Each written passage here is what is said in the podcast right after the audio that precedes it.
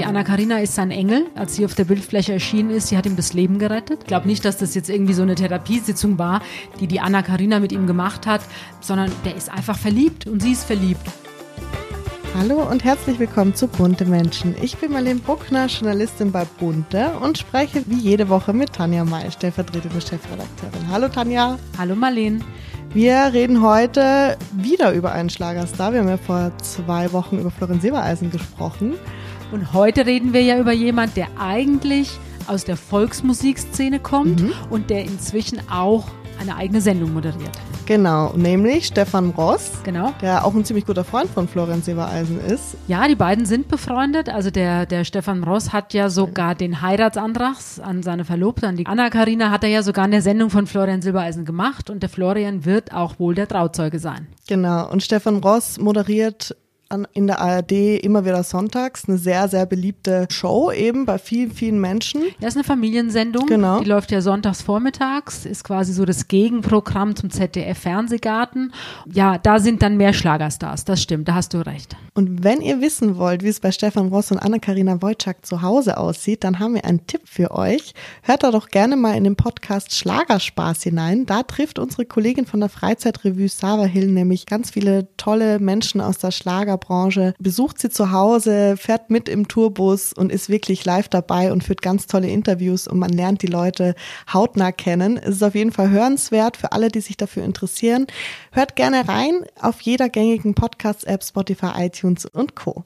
Und wir schauen heute ein bisschen hinter die Fassade von dieser Schlagerbranche, die ja oft sehr fröhlich wirkt und wir schauen mal, was da so los ist. Du hattest nämlich diese Woche ein Interview mit ihm und das war sehr emotional und sehr ehrlich, wie ich finde und da werden wir heute drüber sprechen. Genau.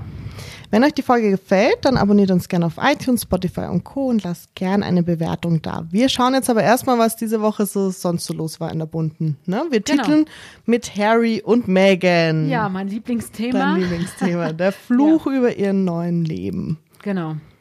Naja gut, die beiden sind ja inzwischen in LA gelandet. Mhm. Wir schreiben jetzt, dass die beiden natürlich durch die Corona-Pandemie auch Probleme haben. Also mhm. natürlich wird es jetzt nicht einfach, ein Haus zu finden, mhm. zumal die Nachbarn von potenziellen Anwesen natürlich auch so ein bisschen Schiss haben, naja, was da wohl in Zukunft los ist ja. mit Paparazzis und die ganzen Fans, die da auflaufen. Also von daher haben die jetzt ein kleines Problem und natürlich auch, was ihre ganzen äh, künftig geplanten Aktionen angeht. Mhm. Da liegt ja vieles jetzt auch auf Eis und das trifft also nicht nur uns alle, sondern das trifft mhm. natürlich auch Harry und Meghan. Ich bin gespannt, was aus den zwei noch wird. Also das wird ich, das Glamour-Paar, glaube ich. Die werden nein, alles mitnehmen, was irgendwie geht. Ich denke, als nächstes irgend, also ich denke spätestens nächstes Jahr wird Megan nochmal schwanger sein. Das ist klar. Der Kleine wird ja jetzt bald ein Jahr alt mhm. und ich, sie haben ja auch immer gesagt, sie wollen noch ein zweites Kind. Also ich denke so, das wird das nächste große Ereignis werden, was uns von den beiden erwartet. Genau. Und dann gab es noch ein paar andere Geschichten, die sehr interessant waren.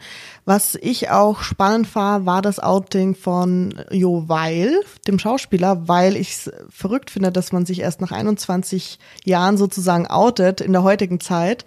Aber es ist auf jeden Fall Fall auch sehr lesenswert. Das ist auf jeden Fall lesenswert. Ich habe es auch gelesen. Das haben ja unsere beiden Kolleginnen, die Sandra und die äh, Nadine gemacht.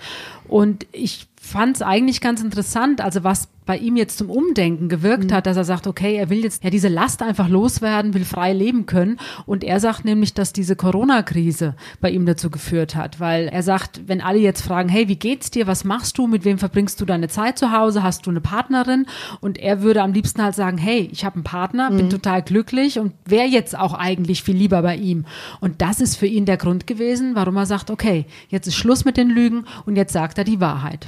Glaubst du denn, dass es noch viele Schauspieler gibt, wo oder andere Promis, wo noch ein Outing aussteht? Wahrscheinlich schon, ne? Also ich bin sicher, das zieht sich durch alle Bereiche, mhm. also nicht nur Schauspieler. Ich bin gerade im sportlichen Bereich sicher, dass mhm. es da viele Männer gibt, die sich einfach nicht trauen zuzugeben, dass sie Männer lieben, mhm. was ich schade finde, aber ich kann es auch nachvollziehen. Also gerade diese Sportler, äh, ich sag mal Boxen oder Formel 1, Fußball, also alle diese mhm. typischen, in Anführungszeichen, Männersportarten, da gibt's ja überhaupt keinen, der bekennend Nein, schwul das, ist. Deswegen, ja, und das kann das ja eigentlich mhm. nicht sein. Also warum ausgerechnet Sportler nicht? Von daher würde ich mich freuen, wenn mehr Männer den Mut hätten, kann es aber auch verstehen, dass sie es lassen, solange sie zumindest noch aktiv sind, mhm. weil einfach viele Fans damit noch nicht umgehen können. Ich glaube, wenn der erste große Fisch sich outet, dann folgt eine Welle. Kann ich mir vorstellen.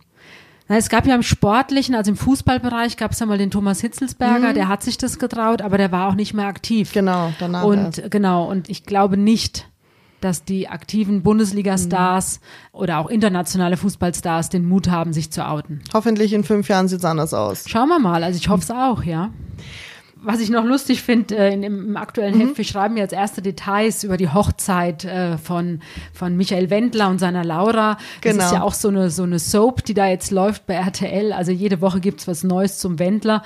Und wir sind natürlich auch bestens informiert, auch wenn die beiden jetzt bei RTL unter Vertrag stehen. Also wir berichten ja, dass die Hochzeit angeblich in Las Vegas stattfinden mhm. soll.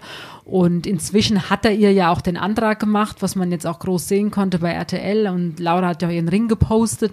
Also da bin ich dann auch immer mit einem Schmunzeln dabei, wenn es bei den beiden wieder was Neues gibt. Das stimmt. Und wir hatten ja eine Folge dazu, wie die zwei beim Playboy-Shooting miteinander agiert haben. Genau. Da, genau. Könnt ihr auch gerne nochmal reinhören. War auch eine sehr spannende Folge mit vielen Insights. Ich finde es eh immer ganz schön, wenn man so diese Vernetzungen, also ich habe mir jetzt vor ein paar Tagen, äh, ich höre ja auch jetzt den Podcast von Thomas Gottschalk. Ja. Und wenn man den sich Potschalk. An, genau, Potschalk, genau. Und wenn man den Potschalk sich anhört, wird dann auch auf bunte Menschen hingewiesen Ach ja, super. bei Spotify, weil wir hatten ja auch schon genau, eine, eine ja. Folge über Thomas und seine neue Liebe Karina und absolut hörenswert.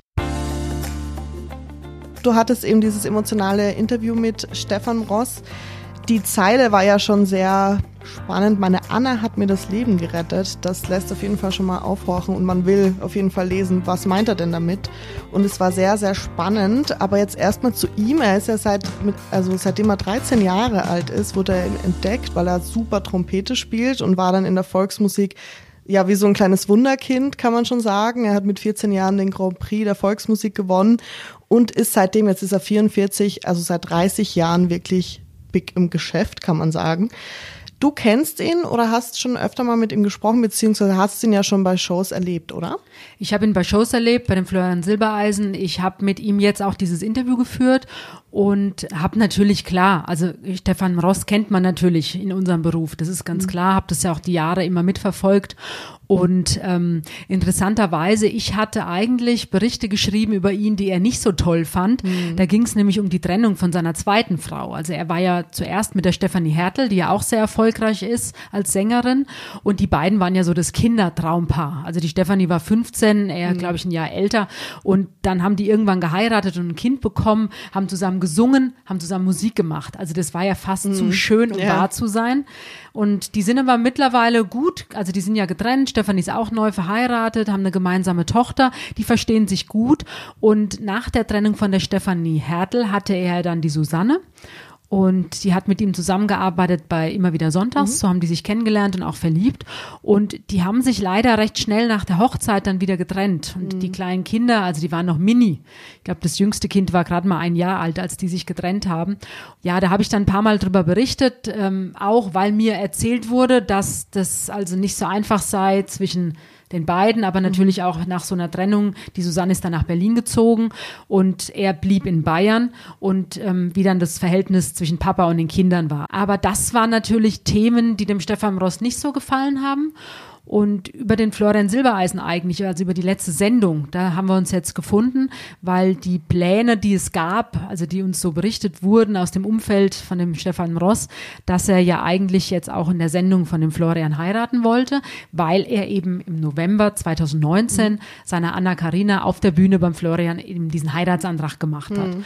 Und jetzt ist ja alles wegen Corona, fallen natürlich auch diese Fernsehsendungen aus und jetzt ist die Show von Florian ja verschoben auf den 6. Juni. Mhm. Und jetzt kann es sein, dass die beiden da standesamtlich heiraten. Es kann aber auch sein, dass es irgendwie jetzt doch alles ganz anders wird. Und darüber habe ich jetzt mit dem Stefan Ross gesprochen und ich muss sagen, ich war auch positiv überrascht von diesem Gespräch, weil er doch sich sehr offen gegeben hat, sehr menschlich mhm. und hat also nicht nur alles äh, Heitertei die Welt ist so schön dargestellt, sondern er ist wirklich in die Tiefe gegangen, als ich gefragt habe, was denn das Besondere sei an Carina und warum diese Frau jetzt eben die Frau fürs Leben sein soll. Und er hat vor allem sehr offen darüber gesprochen, dass er sehr viel Alkohol getrunken hat, dass er nicht viel zu Hause war, eben das.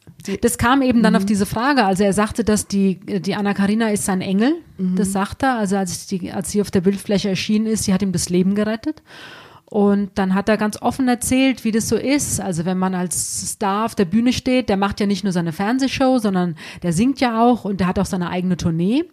Und das haben mir schon viele Künstler erzählt, gerade Musiker, bei denen ist das ganz extrem, weil die stehen dann auf der Bühne. Mhm. Im Idealfall füllen die Hallen mit Tausenden von Menschen oder Arenen und werden bejubelt. Und das ist also eine Ausnahmesituation. Wenn man da zwei, drei Stunden mhm. auf der Bühne steht und der Superstar ist, dann gehen die Lichter aus, die Fans gehen nach Hause und der Künstler, ähm, der fällt in so ein Loch. Mhm. Und das haben viele Musiker. Also ich weiß, mit Udo Jürgens habe ich da auch mal drüber gesprochen. Also wie das ist, wenn die Lichter aus sind.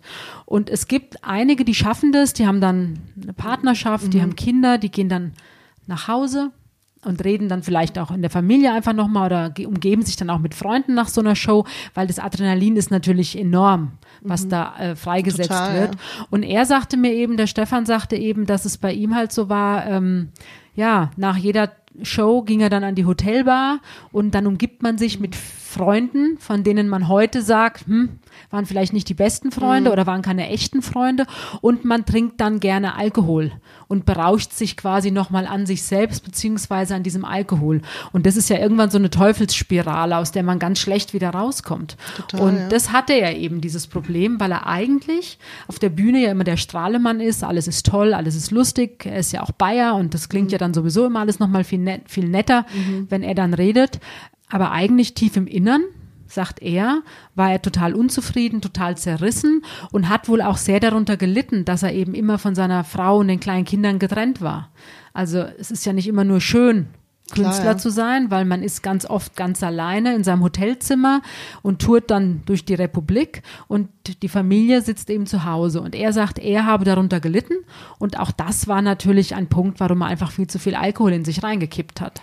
Jetzt sagst du, dass das bei Sängern ganz gängig ist, kann ich mir genauso vorstellen, die Endorphine, da werden ja die Endorphine von der ganzen Woche ausgeschüttet, wahrscheinlich bei einem so einem Auftritt und dann ist der Tank erstmal leer. Aber bei Stefan, ähm, in der Schlagerbranche habe ich immer das Gefühl, dass dass da ja alle schon sehr happy sind und sehr fröhlich. Das ist ja auch so die Grundstimmung, die ja vermittelt werden soll, dass alles ganz toll ist. Das sind jetzt nicht so Stars wie zum Beispiel Billie Eilish, die ja davon lebt, dass sie so depressive Songs schreibt, sondern wirklich, man will zu so einem Konzert gehen und man will gute Laune haben und will dann happy sein sozusagen. Und ist es vielleicht gerade auch da der krasse Kontrast, dass Stefan Moss so happy sein muss und der Strahlemann und das und das in dieser Branche und dass dann der Fall vielleicht noch tiefer ist danach? Also ich glaube nicht, dass das mit einer Schlagerbranche jetzt zu tun hat. Ich okay. glaube, das ist allgemein unter Musikern. Mhm. Also es gibt ja auch viele Kinofilme, in, in, denen das thematisiert wird. Also der letzte war ja mit Bradley Cooper und mhm, Lady Gaga. Star is Born. Star ja. is Born. Da sieht man das ja auch. Der funktioniert ja auch nur, wenn er literweise mhm. Alkohol in sich reingekippt hat und wird teilweise gar nicht wach mhm. vor einem Konzert. Und ähm, Amy Winehouse fällt mir jetzt spontan ein, ja. die ich immer großartig finde. Die hatte leider das Problem mit Alkohol und Drogen. Also mhm. das ist ja dann, da gibt's ja, könnte ich, könnte man jetzt unzählige Namen ja, aufzählen, wo das so ist. Also deswegen, ich glaube nicht, dass das mit der Schlagerbranche zu tun hat. Und so wie ich das mitbekomme, ist da auch nicht immer alles lustig. Gar nicht, mhm. sondern ähm, da gibt's ja auch Songs, die sind traurig oder es gibt Balladen. Gefühlvoller, ja. Also es ist ja nicht immer alles nur Heitertei bei denen, gar nicht. Ich glaube, allgemein ist es bei Stars, die eben auf der Bühne stehen und dann nicht damit zurechtkommen, eben von der Familie getrennt zu sein und eben in dieses Loch zu fallen, wenn der Abendapplaus mhm. weg ist und man dann alleine ist. Mhm. Und ich weiß, ich habe mit Helene Fischer da auch mal in einem Interview drüber gesprochen und sie sagt, was für sie einfach immer gut ist, wenn sie auf Tournee war oder es konnte ja auch nicht immer der damals ja noch der Florian dabei sein oder ihre Eltern, aber wenn man dann einfach aufs Hotelzimmer kommt und wenn man dann jemand hat, den man anrufen kann und mhm. mit dem man dann redet und mit dem man vielleicht den Abend noch mal Revue passieren lässt oder was Besonderes schildert, was man erlebt hat. Ich glaube, das ist ganz wichtig, dass man das hat und dann ist es vielleicht ein bisschen erträglicher, aber trotzdem bleibt natürlich die Sehnsucht ja, so wie das bei dem Stefan scheinbar war. Mhm. Die Frau mit den kleinen Kindern war zu Hause. Er spielte vielleicht auch nicht immer dann nur noch die erste Geige, ist ja klar, wenn kleine Kinder da sind. Ich glaube einfach, da kam einiges zusammen bei ihm.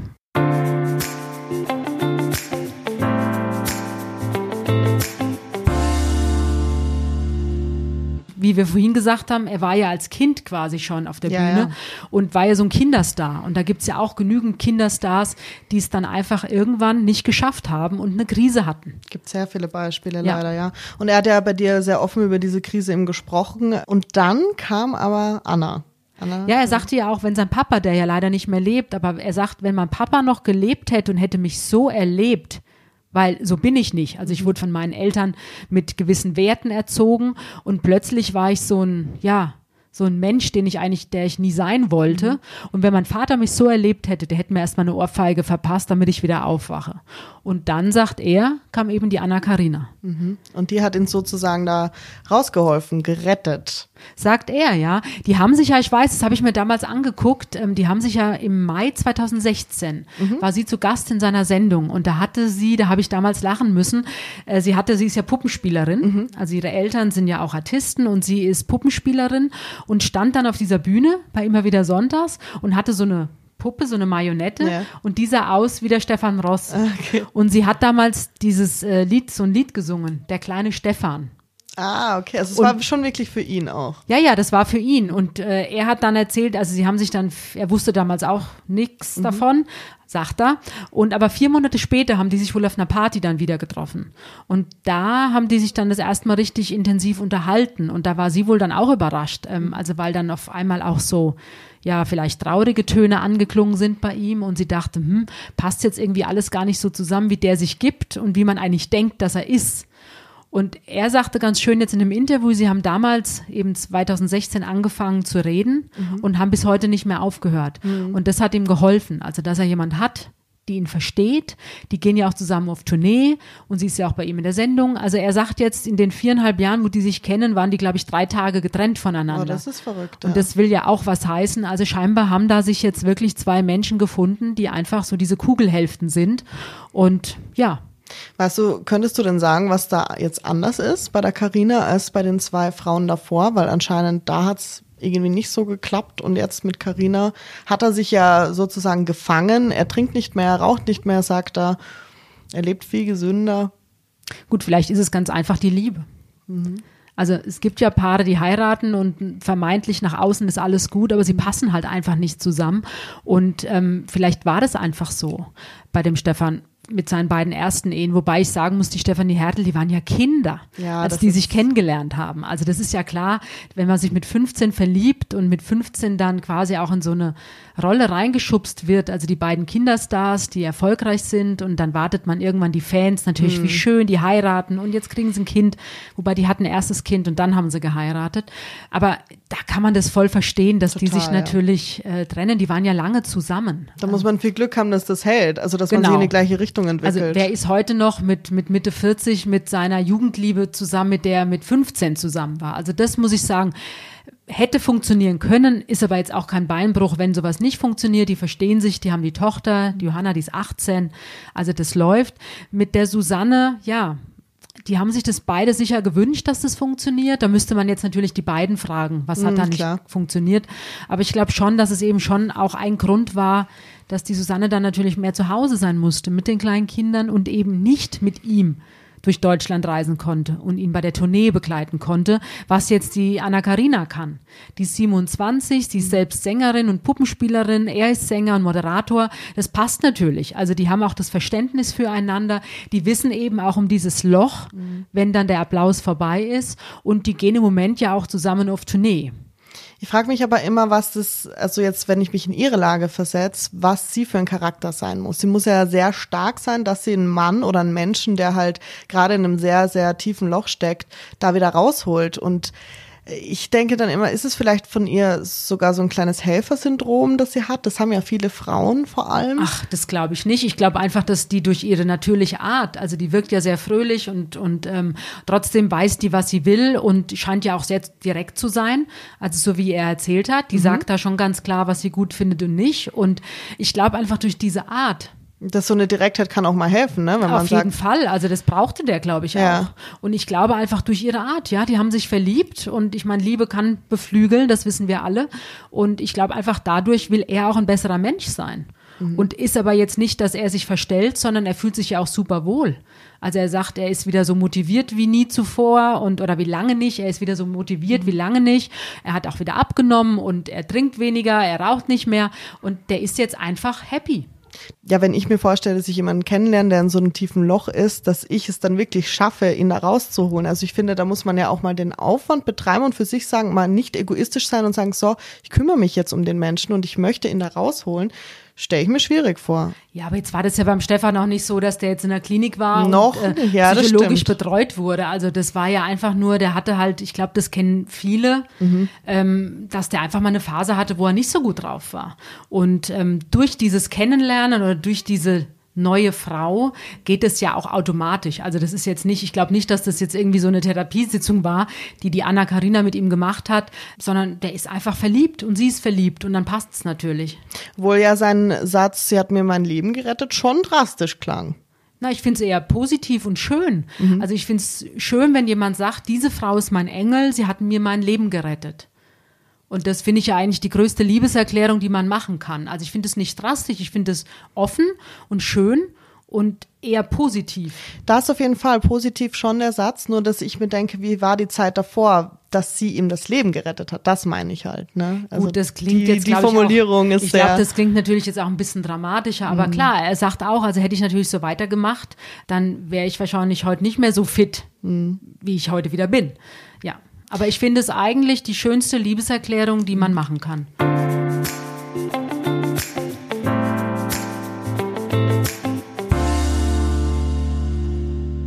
Man sieht es auch international bei Hollywood-Stars, wie wir bei der Recherche gefunden haben, ähm, wo das auch so ähnlich war, dass die Frau oder der Mann kam und dann das Leben umgekrempelt wurde und viel, viel besser. Zum Beispiel Robbie Williams. Also den hat man Genau. ja wirklich noch in Erinnerung mit seinen Eskapaden, mit seinem Koks, mit seinen vielen Frauen. Und dann kam ihm seine Lebensgefährtin Ada Field und auf einmal hört man gar nichts mehr. Er ist der super, super süße Daddy geworden. Ja, die haben jetzt vier Kinder. Und ich meine, aber auch das, glaube ich, kann man nachvollziehen. Also es gibt ja viele, also ich glaube, bei Männern ist es fast noch ein bisschen intensiver als Frauen.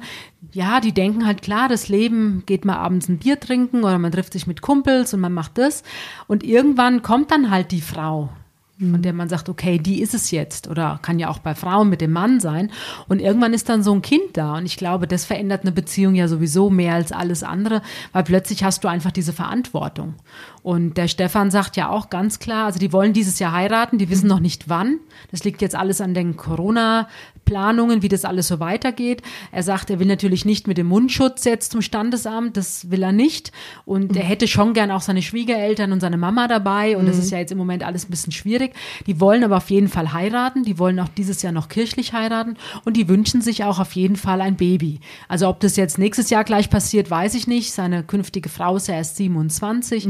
Aber die wollen eine Familie gründen und ähm, ja, das sind ja alles schöne Pläne. Ich glaube auch, dass es bei, bei gerade mit Kindern dann so ist, dass man umdenken anfängt, kann man sein Leben wirklich so weiterleben, wie man es bis jetzt hatte. Gut, jetzt hat er ja schon Er drei hat schon Kinder. welche, ja. Er hat schon drei Kinder, aber natürlich leben die Kinder bei der Mutter. Also die Johanna blieb ja nach der Trennung von der Stefanie, blieb bei der Stefanie Mhm. Hertel, dann die zwei Kleinen, eh klar, die blieben bei der Susanne. Und ja, er hat eigentlich keine Familie in dem Sinn, die bei ihm fest ist. Mhm, das wünscht er sich wahrscheinlich. Das wünscht er sich. Ja. Genau. Und dann andere Beispiele, zum Beispiel Justin Bieber und Haley Baldwin. Justin Bieber auch traurig mit seiner jungen Karriere, die ihn dann so langsam zerstört hat. Er hat auch Drogen genommen, hat er erzählt, ganz viel und wusste nicht mehr wohin mit sich. Und dann kam eben auch die Haley Baldwin und jetzt ist er auch wie ausgewechselt. Also die sind verliebt, die sind er, ihm geht's wieder gut und so weiter. Und genauso war es auch bei Katy Perry, nur umgekehrt. Da kam Orlando Bloom und hat sie gerettet sozusagen aus der Depression. Fand ich auch ganz spannend. Genau, und jetzt bekommen sie ein Baby. Ja, Aber Justin Bieber, ich habe den auf der Bühne gesehen vor zwei, drei Jahren und ich muss sagen, ich fand den grandios auf Ach der Bühne. echt? Den hast du schon gesehen? Ich habe den gesehen, ich war, glaube ich, äh, die Älteste da im, in, im Olympiastadion, mein Freund und ich, weil Ja. vor und um uns rum natürlich nur kleine Kids, die. Wie kam es dazu, dass du auf ich wollte ihn mir angucken. Okay. Ich wollte das Konzert sehen und der ist natürlich ein fantastischer Tänzer, also wie der sich bewegt. Nur ähm, die Kinder, die haben einfach geschrien. Also die, die Mhm. das war ein Gekreische, sowas habe ich überhaupt noch nie erlebt. Ja, die Backstreet Boys wahrscheinlich damals in den 90ern. Er hat dann irgendwann gesagt, hey Kids, geht's? Ne? Ich bin hier, alles gut.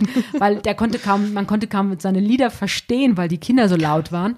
Aber nein, ich fand den großartig. Da habe ich mir damals noch gedacht, ich meine, der füllt Arenen mit 60, 70.000 Menschen. Der hat äh, Millionen auf dem Konto. Der kann sich, wenn er ein Ferrari will, kauft er sich ein. Wenn er sich ein Haus kaufen mhm. will, kauft er sich eins. Das ist ja irre. Und dass so jemand natürlich eine totale Krise kriegt, kann ja. man auch verstehen. Ja. Der hat ja dann auch den Weg zu Gott gefunden. Ne? genau, er ist sehr gläubig. Er ist sehr gläubig und dann kam eben jetzt seine Frau dazu. Genau. Und jetzt, Gott sei Dank, hoffen wir. Toi, toi, toi. Das ist immer tragisch, sowas. Also wenn ich so. Aber das ist das, was ich anfangs meinte. Also mhm es ist ja klar, wenn du mit Anfang 20, wie gesagt, du, du, du bist auf Tournee und jeden Abend füllst du ein Stadion oder eine Arena und hast da. Der war ja auch 13, 14, als er angefangen ja, hat, ne? Also. Genau, und du hast, du, du wächst so auf, dass du einen Fahrer hast, dass du jeden Tag gefragt wirst, äh, was willst du essen und willst du jetzt eine Bad, ein Bad eingelassen mhm. bekommen oder was möchtest du? Und irgendwann, du wirst ja mit der Realität, wirst du gar nicht mhm. mehr fertig. Das ist doch ganz klar. Kannst du nur flüchten. Und wie gesagt, Stefan Ross auch als Kind angefangen mit 13, ähm, dass da irgendwann mal so ein Dämpfer kommt, bei ihm persönlich mhm. auch absolut nachvollziehbar. Aber jetzt sind sie glücklich und das finde ich liest sich sehr schön auch im Interview mit dem Abschiedssatz, dass sie eben Kinder wollen auf jeden Fall. Genau. Und ähm, da geht man positiv raus aus der Geschichte und ich finde, es macht ja auch Mut. Also ich denke, wenn, wenn jemand das Interview liest, also selbst du jetzt, der jetzt kein Fan ist von mhm. Schlager oder von Volksmusik, wenn du das jetzt liest und denkst, ach, finde ich aber sympathisch, dass er da offen drüber redet. Ja, wir haben das ja oft bei so Schicksalsschlägen, dass dann Leser auch uns schreiben und sagen, das, das gibt ihnen Kraft und das mhm. ist ein Halt für sie, weil wenn der das schafft, dann schaffe ich es doch auch irgendwie. Klar. Und von daher fand ich es auch sehr mutig und offen, dass er das erzählt hat. Es, es senkt die Fallhöhe sozusagen zwischen uns und den Promis, was wir ja, weil ich meine, das sind ja auch letztendlich nur ja, Menschen, klar. auch wenn die vielleicht mehr Geld auf dem Konto haben und auch wenn die berühmt sind und äh, man, man ist im Supermarkt und kennt die dann, ähm, was für die wahrscheinlich gar nicht so toll ist wie für mm. die mhm. Fans, die sie dann sehen. Aber das macht sie ja total nahbar auch, wenn sie zugeben, dass nicht alles nur toll ist. Na gut, und wir freuen uns natürlich, wenn sich jemand uns anvertraut genau. und ähm, das dann bei Bunte auch erzählt. Wir kommen jetzt schon zur Hörerfrage und du schuldest uns noch eine Antwort von letzter ja, Woche. ich bin wirklich in unser Archiv eingekrabbelt und habe geguckt. Ähm, also tatsächlich war es so, wie ich es letzte Woche schon erzählt habe, meine erste Titelgeschichte, also da war ich jetzt nicht alleine, das war nicht von mir alleine, mhm. aber ich war beteiligt, war eben dieses Unglück in Kaprun, mhm. als diese Seilbahn da abgebrannt ist und ganz viele Menschen gestorben sind. Das war im November 2000, also da war ich noch nicht mal, ich glaube, da war ich zwei Wochen bei Bunte, mhm. ganz neu. Und da bin ich da hingefahren und habe mit, mit Angehörigen gesprochen. Und das war damals Teil des Titels. Mhm. Und dann im Dezember 2000, also wenige Wochen später, hatte ich auch mit anderen Kollegen zusammen die Geschichte ähm, Boris Becker, der ja dann getrennt war von Barbara, seiner ersten mhm. Frau, und frisch verliebt war in Sabrina Settlur. Ah, oh Gott, das ist ja, ja schon ewig. Das war im Dezember 2000 und meine erste richtig eigene Titelgeschichte, ja. die hatte ich dann 2001. Mhm. Und das war der Lothar Matthäus, der von der Maren Müller-Wohlfahrt getrennt war. Und da hatte ich ein Interview. Genau. Da ist auch in der Zwischenzeit einiges ist passiert. Ganz ne? viel her. Ja, es war interessant. Ich habe mir die Geschichten jetzt selbst nochmal durchgelesen und habe mir auch die Titel angeguckt und auch die ganze Heftgestaltung. Das total lustig, oder? Das Wenn man sieht halt das ganz, anschaut. ganz ja, anders ja. aus, als bunte heute ist. Also war für mich jetzt auch interessant. Also vielen Dank an die Leserin, die die Frage gestellt hat. Die heutige Frage kommt von Karin L. und sie fragt, gibt es denn Themen, über die du nie schreiben würdest oder wo es dir sehr schwer fällt, darüber zu schreiben, wo du immer nochmal nachdenkst, ob du das machst? Naja, es gibt natürlich immer wieder Themen, ähm, wo ich eigentlich beim Schreiben schon weiß, dass es da sicher wieder Ärger gibt, weil mhm. der Prominente sich dann ärgert oder aufregt. Also das weißt du beim Schreiben schon? Naja, wenn der Prominente jetzt sagt, er sagt dazu nichts, mhm. also ob das eine Trennung ist oder weiß ich nicht, irgendein Gerichtsverfahren ähm, oder neue Liebe, Ehefrau betrogen, Ehemann betrogen, sowas. Mhm. Und wenn ich dann eben versuche, mit dem Prominenten zu sprechen und der Prominente will es nicht oder sagt zu mir, er sagt nichts. Also von da weiß ich dann schon, dass es wahrscheinlich Ärger gibt. Tut mir dann auch manchmal leid, mhm. weil, wie gesagt, das erzähle ich ja oft mit einigen, die kennt man lange und will natürlich auch ein gutes Verhältnis haben. Aber jetzt bin ich natürlich auch Journalistin und Bunte ist das führende People-Magazin, was es gibt in Deutschland und in Europa. Und wir haben natürlich auch einen gewissen Anspruch an uns mhm. selbst und die Leser haben natürlich auch einen gewissen Anspruch an uns. Nein, als Journalistin muss man eigentlich über jedes Thema schreiben können, muss in der Lage sein. Aber klar gibt es Themen, die einem schwerer fallen. Was mir auch nahe geht, sehr nahe geht, sind natürlich Gespräche mit Angehörigen, wenn sie einen lieben Menschen verloren haben oder wenn sie ihr Kind verloren haben. Das ist natürlich schon sehr, sehr tragisch. Aber in dem Fall rede ich ja mit den Leuten und dann weiß man zumindest, dass es gut ist, manchmal sogar gewünscht ist, weil mhm. es ja einfach auch schön ist für die Angehörigen, wenn dann jemand weiterlebt, auch in Bund und wenn man ihn als Mensch würdigt. Ja. Und da gibt es dann oft keine Probleme bei den Angehörigen. Nein, nein, nein. Da ist eher einfacher als mit Prominenten. Nein, solche Geschichten macht man eigentlich ja nur oder mache ich nur, wenn ich mit den Leuten selbst gesprochen habe. Mhm. Habt ihr noch weitere Fragen an Tanja, dann schreibt gerne an buntemenschen.podcast.gmail.com. Und wir schauen, was nächste Woche los ist. Ich kann verraten, einiges schon. Ne? Ja, klar, wie jede Woche. toi, toi, toi. Auch zu Corona-Zeiten. Wir schaffen es jede Woche, spannende Geschichten zu finden. Die Leute reden mit uns. Und es ist auch schön zu sehen, dass die Leser einfach jetzt auch bunte lesen wollen ja. und sich eben so ein bisschen auch ablenken wollen von dieser schweren Corona-Thematik, die natürlich alle interessiert. Und ich finde, es lenkt auch total ab, mal so ein bisschen ins Leben von den anderen zu schauen. Ja, klar, das ist ja immer. Und wir haben ja auch trotzdem immer wieder Corona-Geschichten jetzt im Heft. Das mhm. ist klar, weil natürlich auch die Prominenten sind ja auch nicht gefeit davor. Die müssen ja auch ihr Leben komplett umstellen. Mhm. Also von daher gelingt uns da eine gute Mischung und das werden wir auch nächste Woche wieder haben. Genau, da freue ich mich. Dann bis nächste Woche. Ich freue mich mich auch, Marlene. Mhm. Tschüss. Tschüss.